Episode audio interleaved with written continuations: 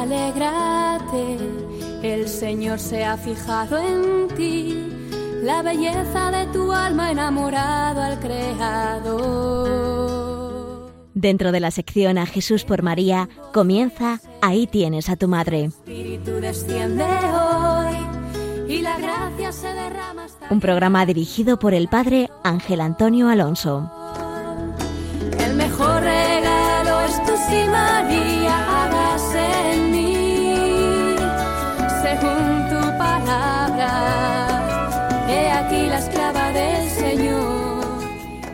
Muy queridos oyentes, hoy en nuestro programa vamos a tratar un tema mariológico de gran importancia y que es objeto de muchísima reflexión teológica actualmente.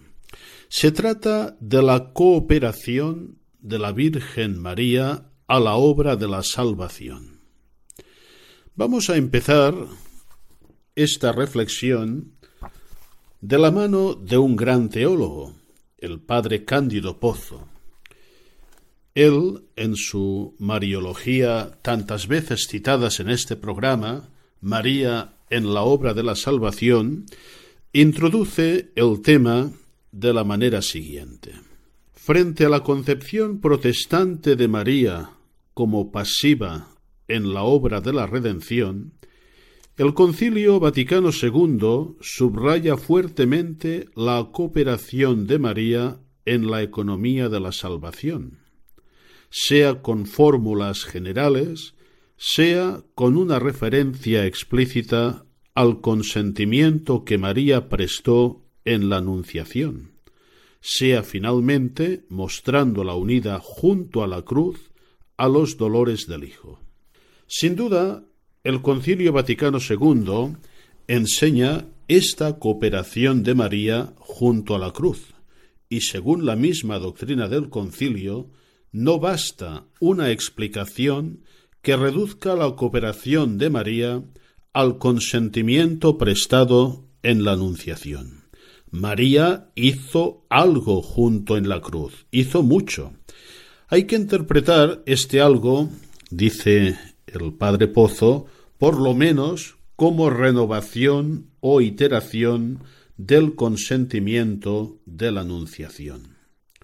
De esta cooperación se sigue la verdad de la maternidad espiritual de María. Nos dice el Concilio Vaticano II, concibiendo a Cristo, engendrándolo, alimentándolo, presentándolo al Padre en el templo, padeciendo con su Hijo cuando moría en la cruz, cooperó de forma completamente singular a la obra del Salvador, con la obediencia, la fe, la esperanza y la ardiente caridad, con el fin de restaurar la vida sobrenatural de las almas. Por eso es nuestra Madre en el orden de la gracia. Es importante, destaca el Padre Pozo, en este párrafo del concilio, la conjunción causal.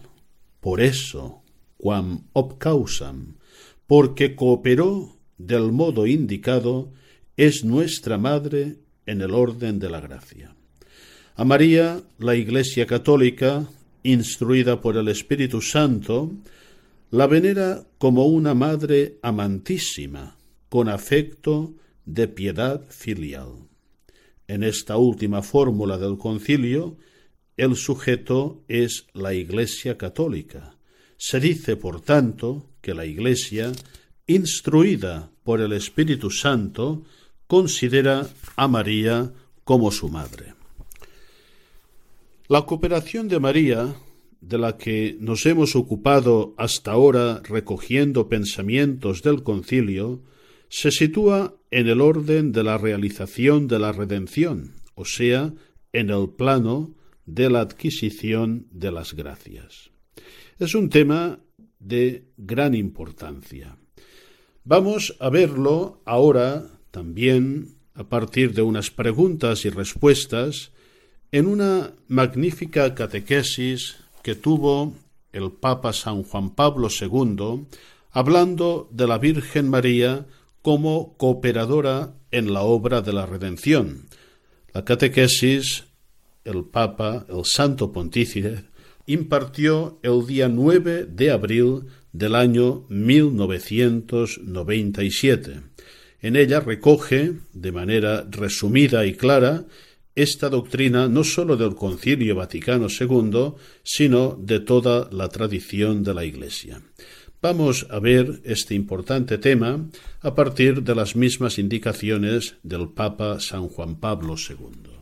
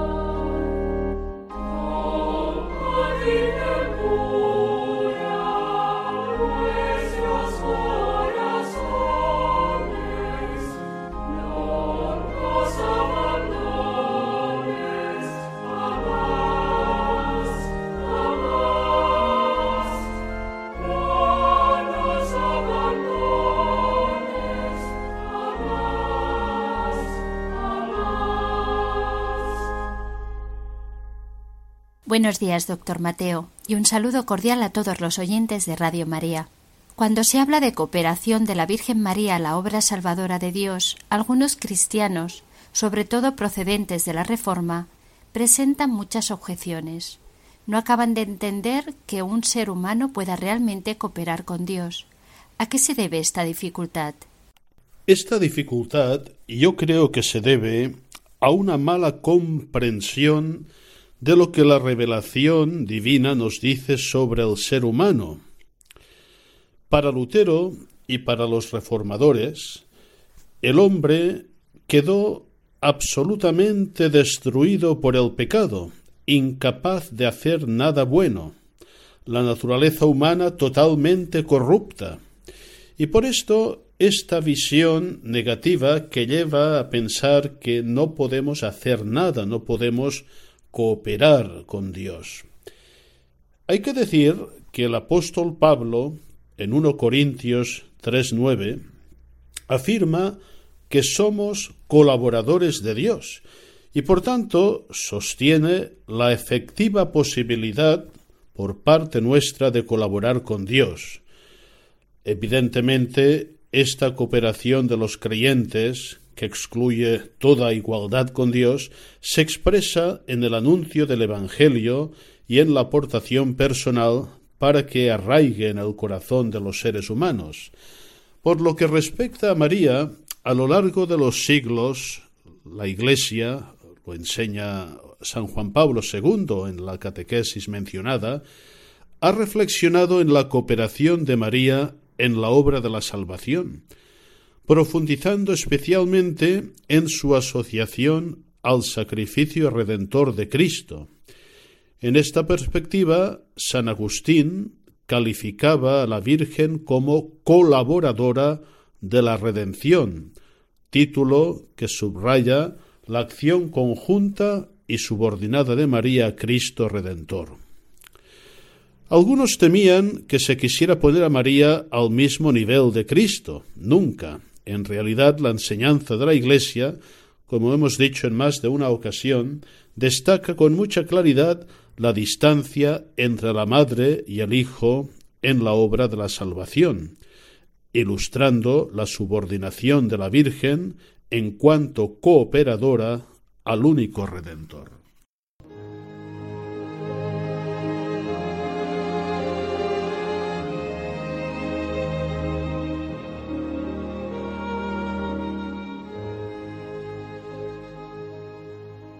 ¿En qué sentido coopera la Virgen María a nuestra redención?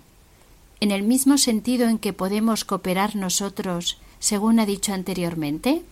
Todos podemos y debemos cooperar a la redención, y en este sentido todos podemos y debemos ser corredentores, entendiendo bien este término. Pero la cooperación de María es una cooperación específica. El término cooperadora, aplicado a María, cobra un significado muy especial. La cooperación de los cristianos en la salvación, enseña San Juan Pablo II, se realiza después del acontecimiento del Calvario, cuyos frutos se comprometen a difundir mediante la oración y el sacrificio. Por el contrario, la participación de María se realizó durante el acontecimiento mismo y en calidad de madre. Por tanto, se extiende a la totalidad de la obra salvífica de Cristo. Solamente ella fue asociada de este modo al sacrificio redentor. Mereció la salvación este sacrificio de todos los hombres, en unión con Cristo, y subordinada a él, cooperó para obtener la gracia de la salvación a toda la humanidad. En términos teológicos, diríamos que la única persona humana que ha cooperado a la redención objetiva es la Santísima Virgen María.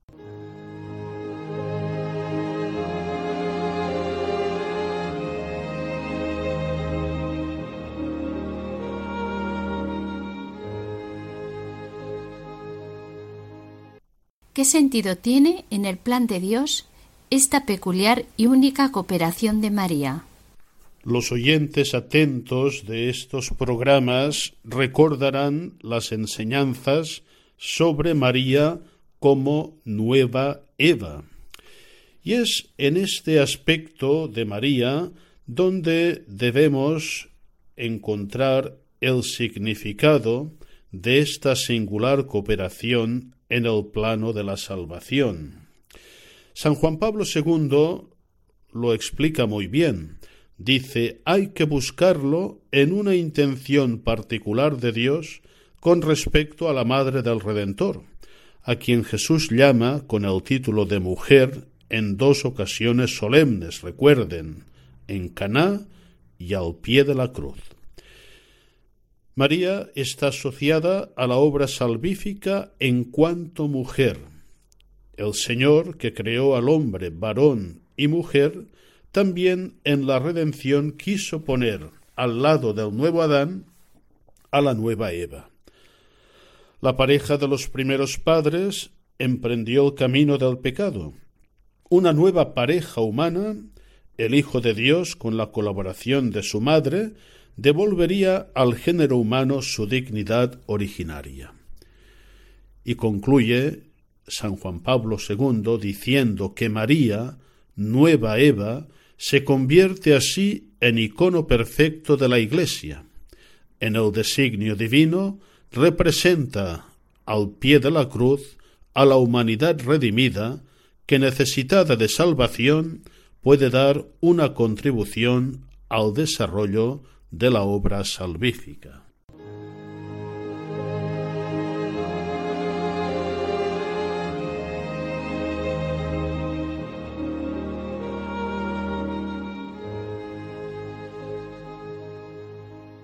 podría resumir las enseñanzas recientes de la Iglesia sobre María como cooperadora a la obra de la redención? ¿Qué supone esto para nosotros? Volvamos a las enseñanzas de San Juan Pablo II para dar respuesta a esta pregunta. El Concilio Vaticano II tiene muy presente toda esta doctrina que hemos comentado y la hace suya, subrayando la contribución de la Virgen Santísima no sólo al nacimiento del Redentor, sino también a la vida de su cuerpo místico a lo largo de los siglos y hasta el mismo final en la Iglesia. María, según Lumen Gentium, colaboró y colabora en la obra de la salvación. Refiriéndose al misterio de la Anunciación, el concilio declaraba que la Virgen de Nazaret, abrazando la voluntad salvadora de Dios, se entregó totalmente a sí misma, como esclava del Señor, a la persona y a la obra de su Hijo. Con él y en dependencia de él, se puso, por la gracia de Dios Todopoderoso, al servicio del misterio de la redención. Además, el Vaticano II no sólo representa a María como la madre del Redentor, sino también como compañera singularmente generosa entre todas las demás criaturas, que colabora de manera totalmente singular a la obra del Salvador con su obediencia, fe, esperanza y ardiente amor. Recuerda asimismo el concilio que el fruto sublime de esta colaboración es la maternidad universal. Lo dice Lumen Gentium en el número 61. Por esta razón es nuestra madre en el orden de la gracia.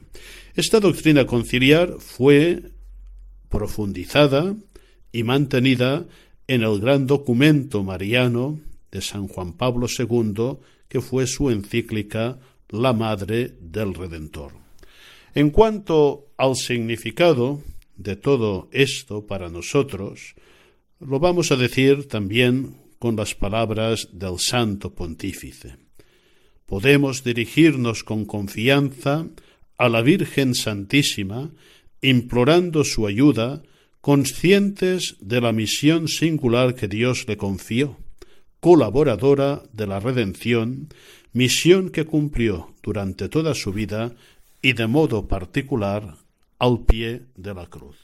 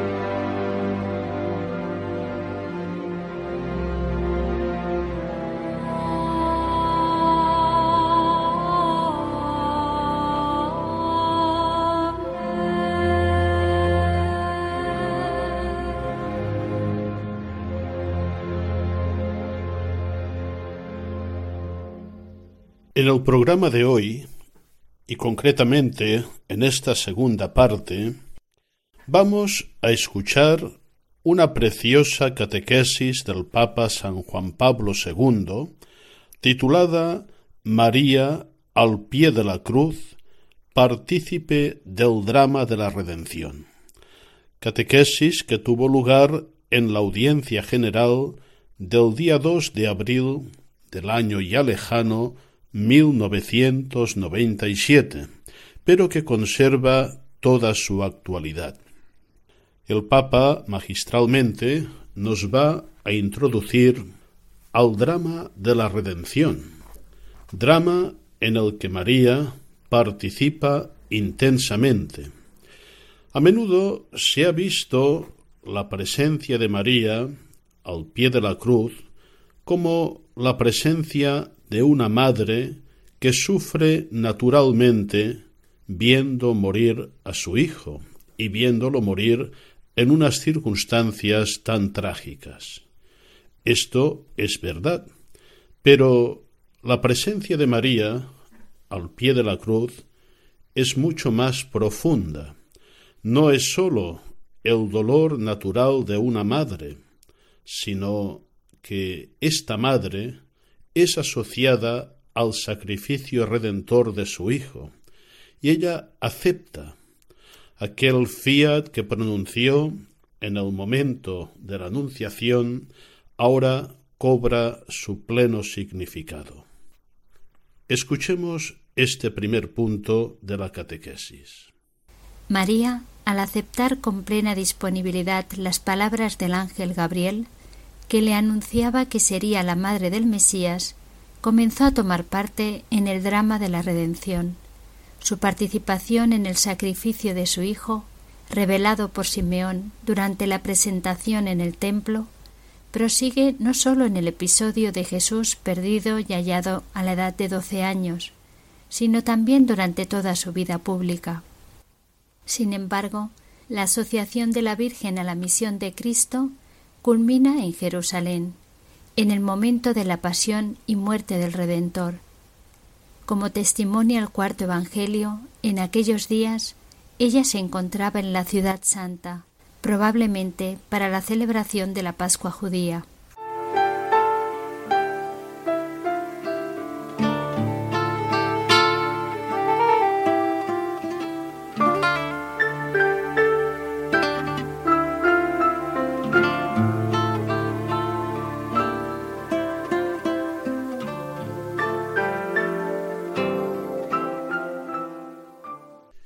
En el segundo punto de esta catequesis, el Papa San Juan Pablo II nos recuerda que del mismo modo que la pasión, muerte y resurrección de Cristo no pueden desconectarse de la totalidad de su vida entregada por nosotros, de la misma manera hay que ver que la adhesión de la Madre a la pasión redentora del Hijo culmina la unión de María con Cristo desde el mismo momento de su concepción. Escuchemos este punto de la catequesis. El concilio subraya la dimensión profunda de la presencia de la Virgen en el Calvario, recordando que mantuvo fielmente la unión con su Hijo hasta la cruz, y afirma que en esa unión, en la obra de la salvación, se manifiesta desde el momento de la concepción virginal de Cristo hasta su muerte. Con la mirada iluminada por el fulgor de la resurrección, nos detenemos a considerar la adhesión de la Madre a la pasión redentora del Hijo, que se realiza mediante la participación en su dolor. Volvemos de nuevo ahora en la perspectiva de la resurrección, al pie de la cruz, donde María, sufrió intensamente con su hijo y se unió a su sacrificio con corazón de madre, que llena de amor daba su consentimiento a la inmolación de su hijo como víctima.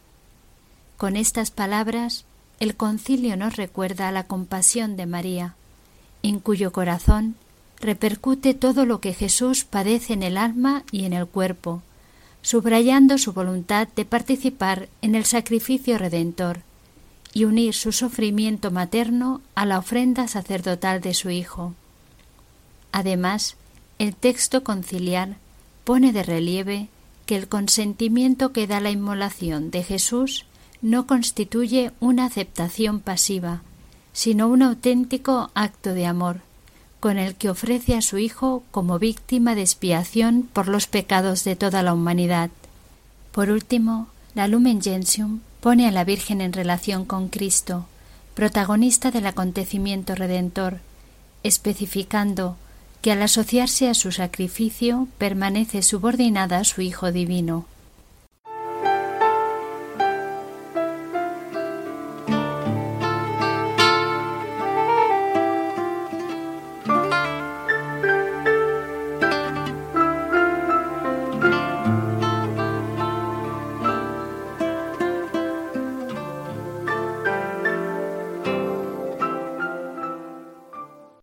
En este tercer punto que vamos a escuchar, el Papa San Juan Pablo II nos recuerda esta admirable fortaleza de María que se mantuvo en pie, erguida junto a la cruz, culminando así su adhesión de fe.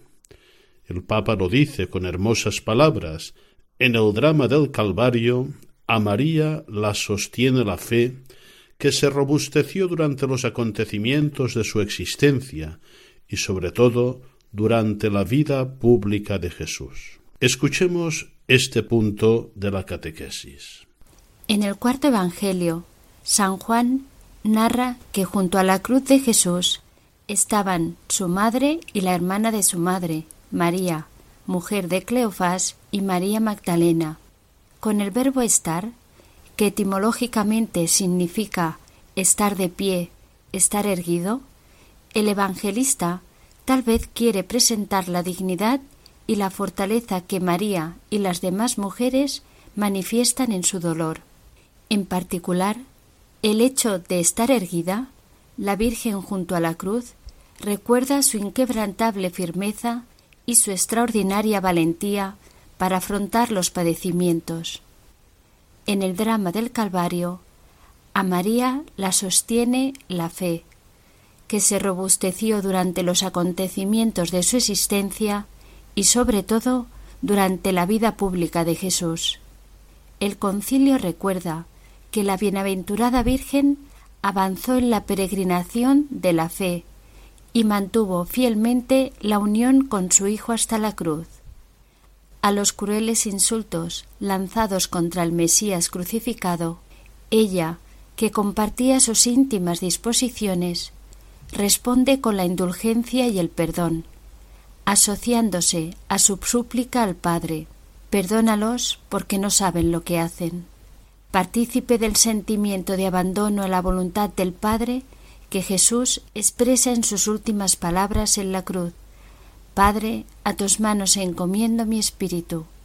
Ella da así, como observa el concilio, un consentimiento de amor a la inmolación de su Hijo como víctima.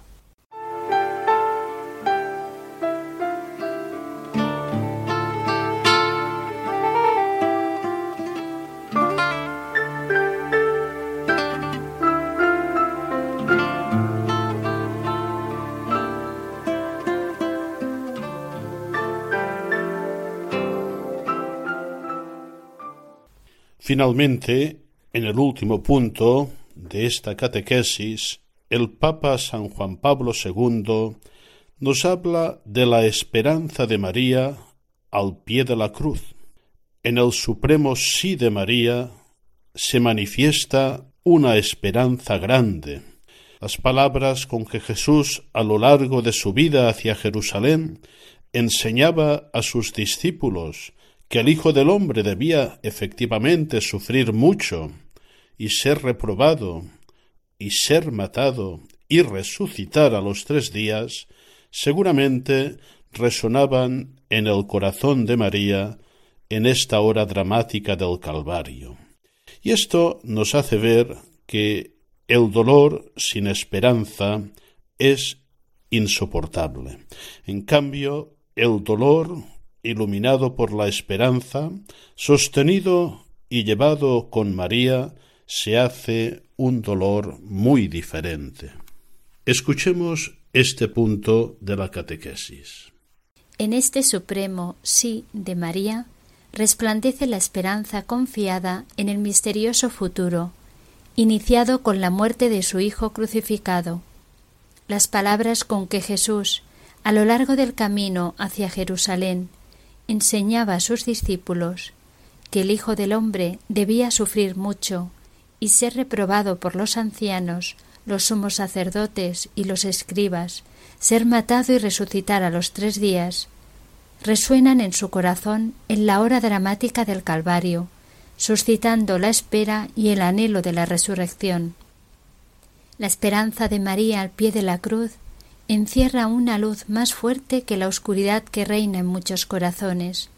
Ante el sacrificio redentor, nace en María la esperanza de la Iglesia y de la humanidad.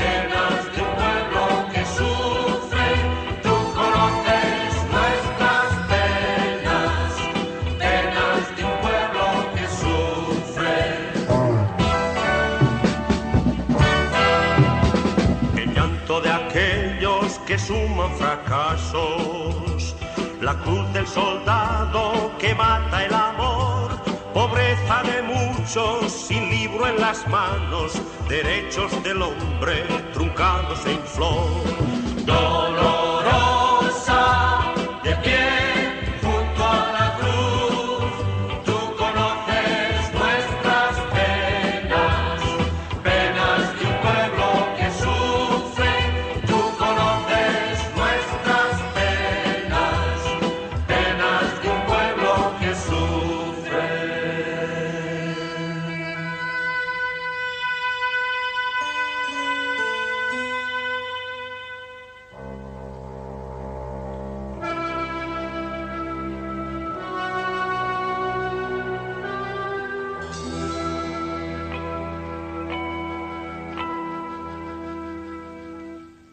Finalmente, en la tercera parte de este programa, vamos a disfrutar escuchando un cántico precioso a la Virgen María.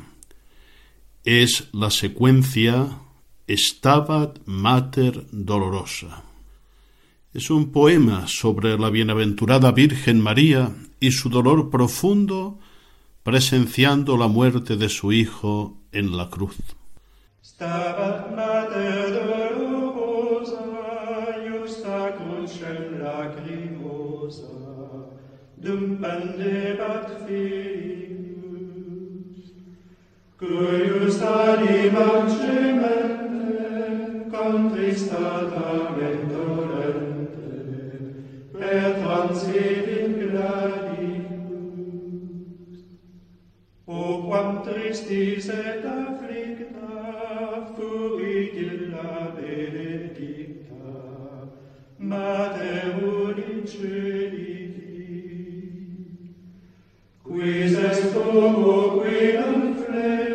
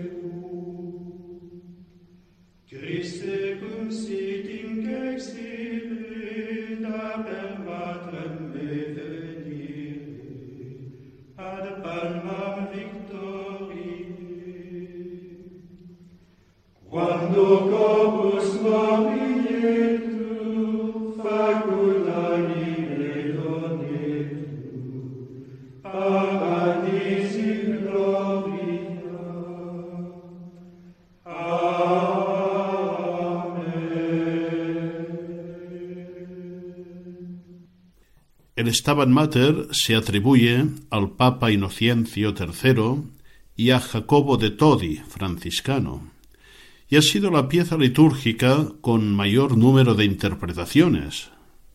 Probablemente recordarán una de las más famosas, la de Giovanni Battista Pergolesi. Un gran poeta español, Lope de Vega, hizo una preciosa traducción que vamos a escuchar.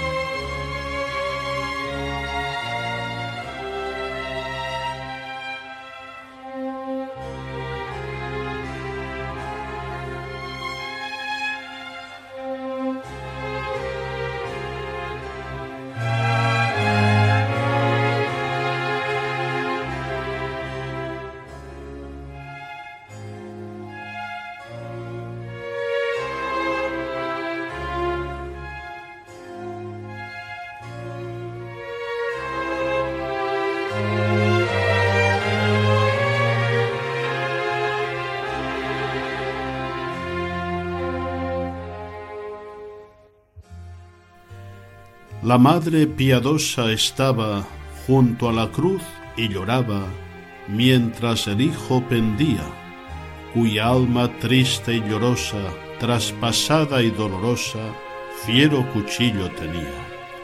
Oh, cuán triste y cuán aflicta se vio la madre bendita de tantos tormentos llena, cuando triste contemplaba y dolorosa miraba del Hijo amado la pena.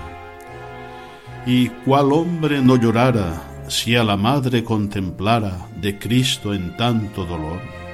¿Y quién no se entristeciera, madre piadosa, si os viera sujeto a tanto rigor? Por los pecados del mundo vio a Jesús en tan profundo tormento la dulce madre, vio morir al Hijo amado, que rindió desamparado el Espíritu a su Padre. Oh dulce fuente de amor, hazme sentir tu dolor para que llore contigo, y que, por mi Cristo amado, mi corazón abrasado, más viva en él que conmigo. Y porque amarle me anime, en mi corazón imprime las llagas que tuvo en sí. Y de tu Hijo, Señora, divide conmigo ahora las que padeció por mí. Hazme contigo llorar y de veras lastimar de sus penas mientras vivo, porque acompañar deseo en la cruz donde le veo tu corazón compasivo.